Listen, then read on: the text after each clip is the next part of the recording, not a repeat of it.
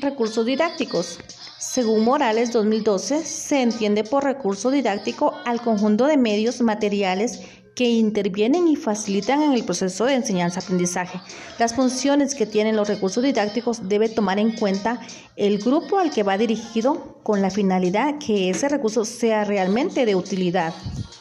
La importancia de los recursos didácticos. La importancia del material didáctico radica en la influencia que los estímulos a los órganos sensoriales ejercen en quien aprende, es decir, lo pone en contacto con el objeto de aprendizaje, ya sea de manera directa o dándole la sensación de indirecta.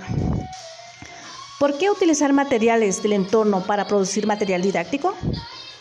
El medio ambiente, la naturaleza y el entorno inmediato proveen de abundantes posibilidades que pueden ser aprovechadas en favor de los niños en el proceso de enseñanza-aprendizaje.